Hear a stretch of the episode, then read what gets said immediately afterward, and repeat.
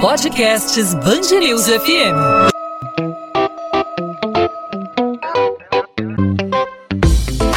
Dois às 20, com Maurício Bastos e Luana Bernardes. 30 milhões de brasileiros de mais de 5.500 municípios devem sofrer impactos do calor extremo até o ano de 2100, segundo um estudo sobre o desmatamento na floresta amazônica associado às mudanças climáticas. Essa pesquisa foi feita pela Fundação Oswaldo Cruz, pelo Instituto Nacional de Pesquisas Espaciais e pelo Instituto de Estudos Avançados da Universidade de São Paulo. O estudo indica risco extremo do chamado estresse térmico, quando o ser humano não é capaz de manter a temperatura corporal sem adaptação. Essas condições podem provocar desidratação e exaustão e, em casos mais graves, tensão e colapso das funções vitais, levando à morte. O norte do país deve ser a região mais afetada, com 11 milhões de pessoas expostas ao calor extremo. Para falar sobre esse assunto, hoje nós conversamos aqui no podcast 2 às 20 na Band News FM com o pesquisador do INPE, Instituto Nacional de Pesquisas Espaciais, Paulo Nobre. Paulo, obrigado por aceitar nosso convite. Seja muito bem-vindo aqui à Band News FM. Muito obrigado, eu que agradeço o convite. Paulo, são dados assustadores que a gente percebe ao acompanhar aqui essa, o resultado dessa pesquisa. 30 milhões de brasileiros recebendo o impacto direto desse calor extremo, e isso tem relação direta com o desmatamento na, na, na, floresta amazônica. Como a gente pode não, não, não, não se sentir impactado por, essa, por esses números e com essa projeção tão trágica que a gente tem pela frente? Pois é, uh, nós tínhamos essa pergunta, né? Fala-se muito das mudanças climáticas, do aquecimento global, ele causa ondas de calor pelo mundo afora, é só abrir o jornal e ver que isso não é mais prioridade de nenhum país, ele acontece globalmente. Mas também havia essa questão e a pergunta científica, e qual é o impacto da floresta, os serviços ambientais que a floresta presta? Será que eles são maiores, são menores? Como que eles se comparariam às mudanças climáticas globais? Então, o que nós fizemos foi usar o nosso modelo climático global, desenvolvido no INPE, para fazer o teste de hipótese. Roda o modelo com uma forçante radiativa, simplesmente com a floresta lá no lugar. Roda o modelo com o clima atual, mas sem a floresta, e mede o impacto que isso traz nos extremos de temperatura. E aí a novidade, soma, roda o modelo, integra o modelo numérico, matemático, com a forçante radiativa das mudanças climáticas e com a substituição da floresta por uma vegetação de savana. Na verdade, nós, nós testamos vários tipos de vegetação, mas a, a, a savana foi a que mostrou esse, esse tipo de, de, vegetação que já está, uh, de alguma forma, substituindo a floresta úmida, úmida amazônica, de que os efeitos são uh, aditivos e, e, são de magnitude similar. Quer dizer, enquanto as mudanças climáticas conforme elas vão avançando, né, mais e mais críticas, ah, aumentam a temperatura, essa temperatura de sensação térmica, que a gente chama WPGT, que é o índice, um grau a cada ah, painel, a cada tipo de cenário, né, o cenário 4.5, o cenário 8.5, é, o cenário RCT 4.5 e 8.5, que significa 4,5 watts por metro quadrado no final do século ou 8,5 watts por metro quadrado de força radiativa.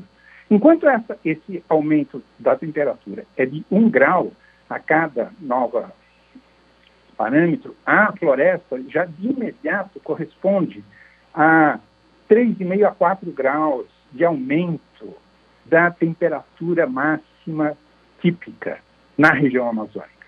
Então, aí, aí fomos avaliando né, os vários tipos, notamos que a, a soma para as mudanças climáticas, mas os serviços ambientais que ficariam subtraídos na ausência da floresta úmida, nos levam a uma condição que o peito mostra, né? Afeta um grande número de municípios na região norte, mas não somente, afeta também o centro-oeste, afeta também o sudeste, e, e na, nesses máximos de temperatura. É, a gente fica espantado com, com esse, esse volume de tanta informação é, é, que afeta diretamente as nossas vidas e de maneira um pouco mais grave para a população da região norte. Não apenas a questão do, do, do da, da, sensação climática, né, que as pessoas podem é, ter daqui a um tempo, né, é, colapso no, no organismo, é, colapso das funções vitais, além, claro, da desidratação e da exaustão, a gente nota que esse problema é, que tem como fator desencadeante o desmatamento na floresta amazônica tem um, um, um é, tem, tem, uma, tem, uma, tem uma bola de neve nisso tudo, né? A floresta amazônica é derrubada, tem influência direta no aquecimento global, afeta também o regime de chuvas é, em território brasileiro, em dimensões continentais e culmina aí também com a crise energética. É algo que te parece incontrolável, Paulo Nobre? Não, o, o, sim, se nós continuarmos removendo a floresta nas taxas que estamos atualmente, nós temos uma condição muito grave à frente. E é diferente de uma situação grave com um meteorito que veio do espaço, né? ninguém sabe, ele cai e causa uma destruição. É uma destruição que a gente já pode antever. Ela está aí, ela está já anunciada. E, e, e tem uma coisa, contra ondas de calor que estão já acontecendo e devem se ampliar, para o qual a remoção da floresta contribui enormemente, não tem vacina. Não tem para onde correr. Então, o único caminho que eu acho, que eu vejo, que nós temos hoje, é um esforço concentrado e concertado, nacional e internacional, para nós reflorestarmos.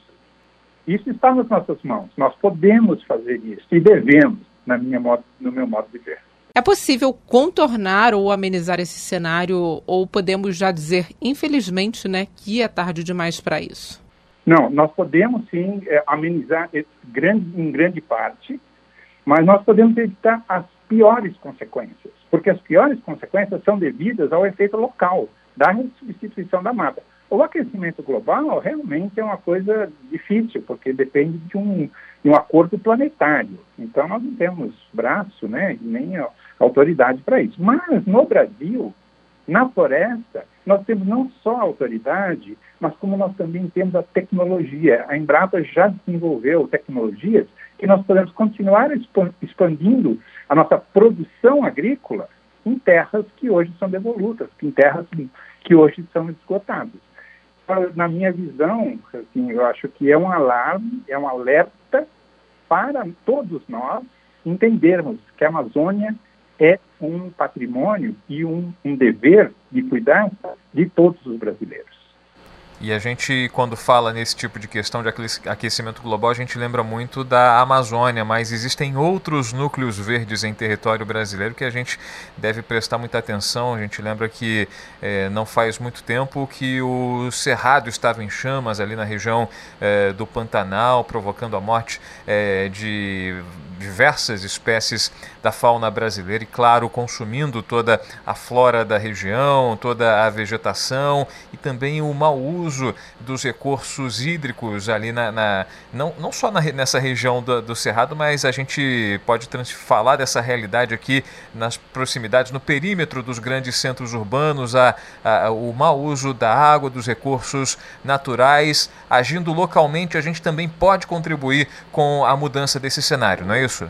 Absolutamente. Existe a, a, figura de grande escala, mas existe a revegetação das nossas cidades, o entorno das nossas cidades. Olha, por exemplo, o cinturão verde da cidade de São Paulo, a reserva da biosfera, sendo devorada por investimentos, por eh, imobiliários. Quer dizer, é, é nós estamos uh, queimando o nosso seguro climático ao nós uh, degradarmos os nossos biomas localmente e os nossos grandes biomas como a Amazônia. E como muito bem colocado por você, não se trata somente, já que a gente pode dizer que 10 milhões, 12 milhões de pessoas em grave risco, pode ser usar a palavra somente, mas é o impacto no ciclo hidrológico, na produção de energia, nas queimadas. Quer dizer, é um mundo que ninguém quer viver. E o jeito da gente evitar ou amenizar, vamos chamar assim, é nós tomarmos a consciência de que está nas nossas mãos, desde a ação local, cada cidade aumentar a sua cobertura vegetal, porque ela também evita o pico do calor.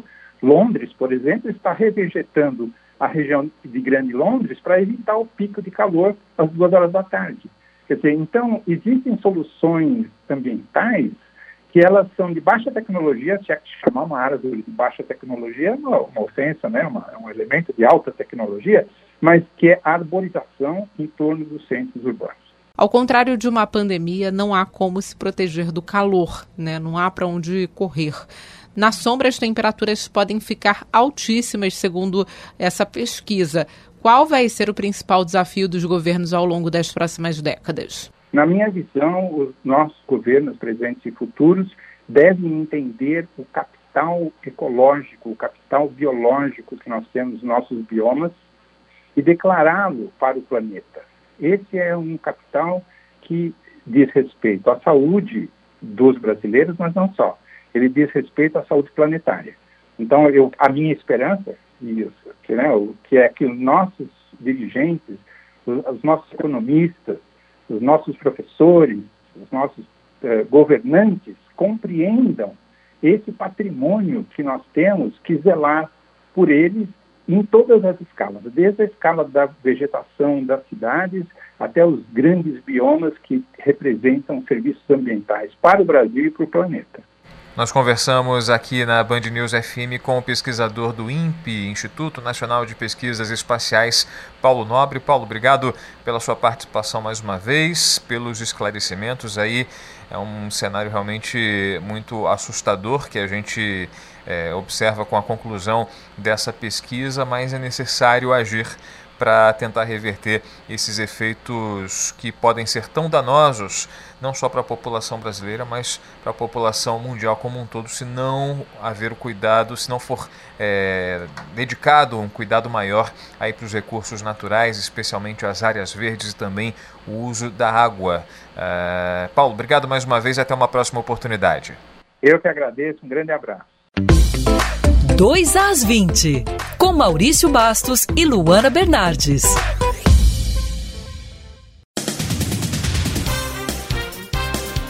Secretário municipal de saúde do Rio pede que o Ministério da Saúde se organize e apresente o quanto antes uma estratégia para vacinação em 2022. Segundo Daniel Sorães, a cidade não pode viver os mesmos problemas como a falta do imunizante no próximo ano.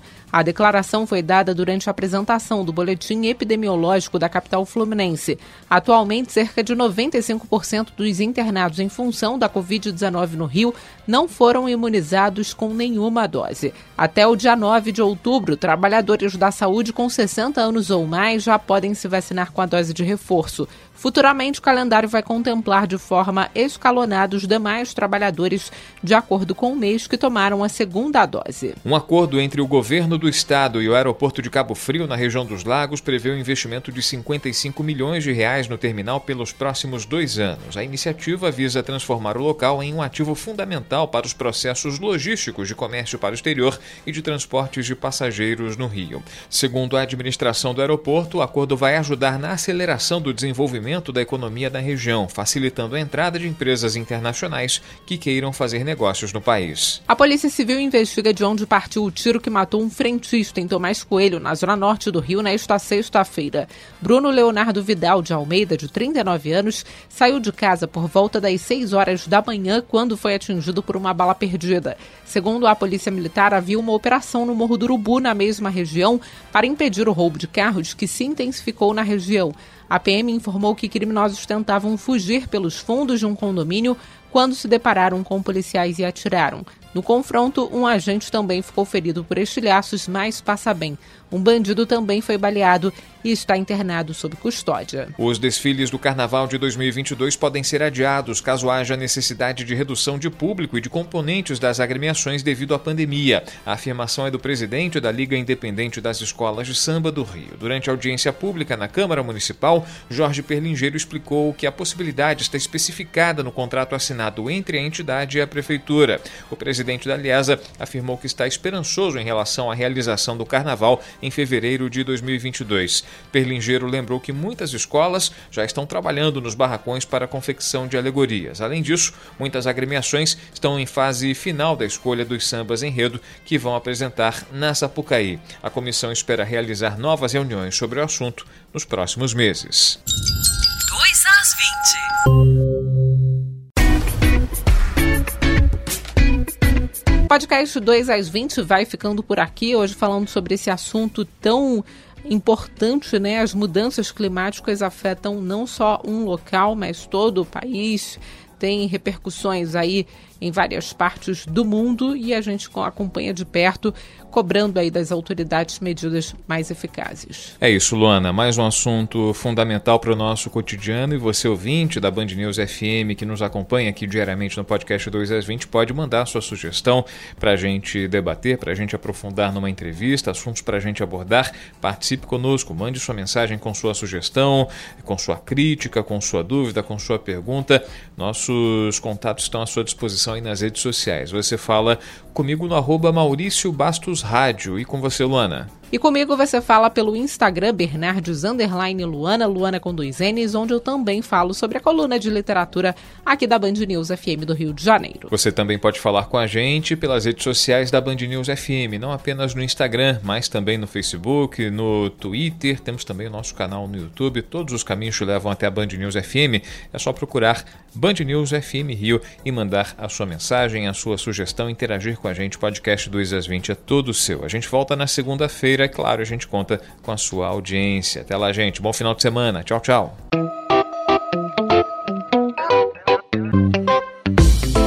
Dois às 20, com Maurício Bastos e Luana Bernardes.